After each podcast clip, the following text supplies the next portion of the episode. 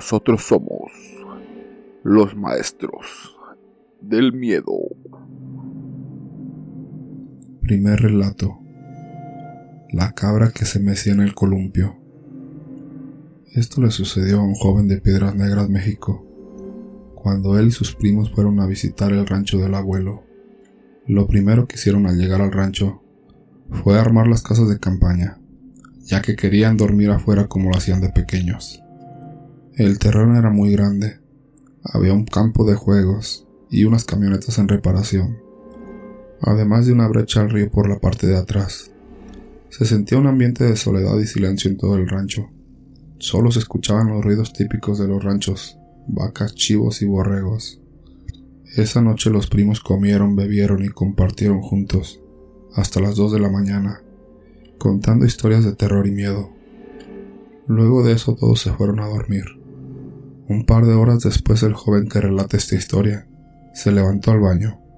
Todavía era de noche y vio algo moverse en la oscuridad. Enseguida se dio cuenta que se trataba de una cabra parada en sus dos patas traseras, cerca de la zona de juegos. Él cuenta que nunca antes había sentido tanto miedo como en esa ocasión. De pronto la cabra soltó unos gritos de dolor, como si estuviera sufriendo. Posteriormente corrió al columpio y comenzó a balancearse y empezó a reírse sin parar. Él despertó a uno de sus primos y ninguno de los dos podían creer lo que estaban viendo. El joven vomitó del susto y empezó a llorar.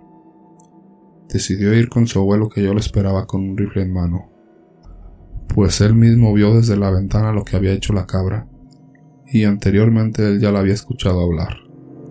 Su abuelo con ojos llorosos por el miedo le contó que unas noches atrás algo había tocado su puerta. Era la cabra que se reía burlonamente y le llamaba con la voz de su esposa fallecida para que la dejara entrar. El joven salió de la casa para levantar a todos sus primos, con el pretexto de que el abuelo se sentía mal, pero solo quería que todos estuvieran adentro. Hasta el día de hoy, él cuenta que no puede sacarse esa imagen de la cabeza, la de una cabra en un columpio sentada y riéndose como un demonio. Además asegura que jamás regresará a ese rancho. Segundo relato. Las huacas. Conocidas como huacas o entierros. Son tesoros escondidos por alguien, casi siempre oro. Se dice que el alma de quien lo esconde sigue en este mundo después de muerto, cuidando su tesoro. Solo algunas personas son las elegidas para obtener estas riquezas. Dicen que detrás de ese oro también llega una maldición, ya que el custodio del oro seguirá a quien se lleve su tesoro. Los guaqueros, como se les llama a quienes buscan estos tesoros, dicen que el mejor día para dar con ellos es el Viernes Santo, ya que estas almas salen a deambular por el mundo y dejan ver dónde está el entierro. Casi siempre es una luz como una antorcha ardiente. Entre más intensa sea la luz, más grande es el tesoro. Es lo que aseguran los guaqueros. Mi tío dice que toda su vida buscó esos tesoros escondidos. No había Viernes Santo que no perdiera la noche detrás de dichos entierros. En un lugar solitario en medio del bosque pasaba un camino. Ahí se decía que en la noche se veía una luz hacer un gran recorrido por la vereda del camino. Mi tío aseguraba que ese era el entierro de una anciana que vivió por ahí en una pequeña choza. Esta vivía de sacar oro del río, pero quienes la conocían decían que todo lo enterraba. Todo mundo creía que tenía mucho oro escondido. La anciana se llamaba Mercedes. Se cree que de ese oro se adueña el diablo, porque quien lo esconde es avaro. El tío estaba decidido a quedarse con dicha fortuna. Cuenta que bajó el camino a eso de las 10 de la noche. Era una noche muy oscura y fría. Él llevaba su pico, pala, un tabaco y una lámpara de baterías. Del tabaco decía que espantaba a los malos espíritus y la lámpara para iluminar su camino. En un momento dado ve aparecer la luz. Simplemente se hizo la luz y empezó a hacer el recorrido del camino. Él la siguió. La luz parecía una antorcha que alguien llevara en la mano, pero nadie la llevaba. Al llegar a la raíz de un gran árbol desapareció. Esa era la señal. Ahí estaba el entierro. Así que sin más empezó a cavar. Era bastante difícil ya que las raíces del árbol lo impedían.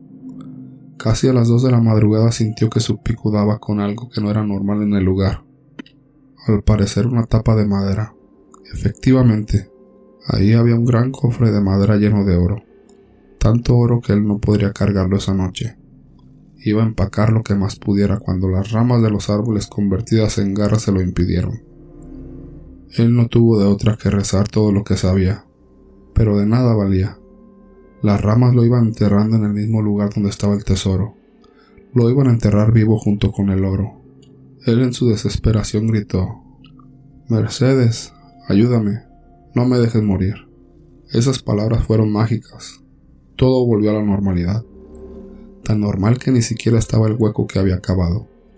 Sin pensar en el oro, se fue a su casa, pero antes de hacerlo vio algo que se reflejó en el camino. Era una pepita de oro casi del tamaño de una moneda. Se sintió afortunado. No tendría riqueza, pero sí podía dar fe de haber visto un tesoro. Pero ese fragmento de oro fue su perdición. Desde aquel momento se volvió sonámbulo. Se despertaba y se iba caminando hasta el árbol. Él aseguraba que no era sonambulismo. Eran unos demonios que lo arrastraban hasta ahí. Muchas veces se amarró a su cama para impedir ser llevado, pero seguía pasando. La familia veía cuando se levantaba de su cama y emprendía su camino. Varios de sus hermanos intentaron detenerlo, pero su fuerza era descomunal. Siempre amanecía al lado de aquel árbol titiritando de frío. El tío estaba volviéndose loco. Aseguraba que ellos querían esa pepita de oro, pero la señora Mercedes quería que él la tuviera. Dos de sus hermanos lo siguieron una noche más que todo para protegerlo. Este llegó al lado del gran árbol. Hermanos pudieron ver cuando el gran árbol se iluminó y pudieron ver el oro. Unas cuatro cargas de oro dirían después. Vieron a su hermano perdido en esa luz que reflejaba el tesoro. Este sacó la pepita y la comparó con las que había ahí. Una mano de oro se la arrebató. Él cayó al suelo mientras todo volvía a la normalidad. Los dos corrieron a socorrer a su hermano. La última frase coherente que dijo fue, Ese tesoro le pertenece al demonio. Después de esto quedó loco para siempre. Solo hablaba incoherencias, como que el alma de Mercedes estaba perdida en el infierno, y solo el que saque el tesoro la podrá rescatar. Esa es la historia de mi tío. Nadie más se volvió a atrever a intentar sacar el supuesto oro.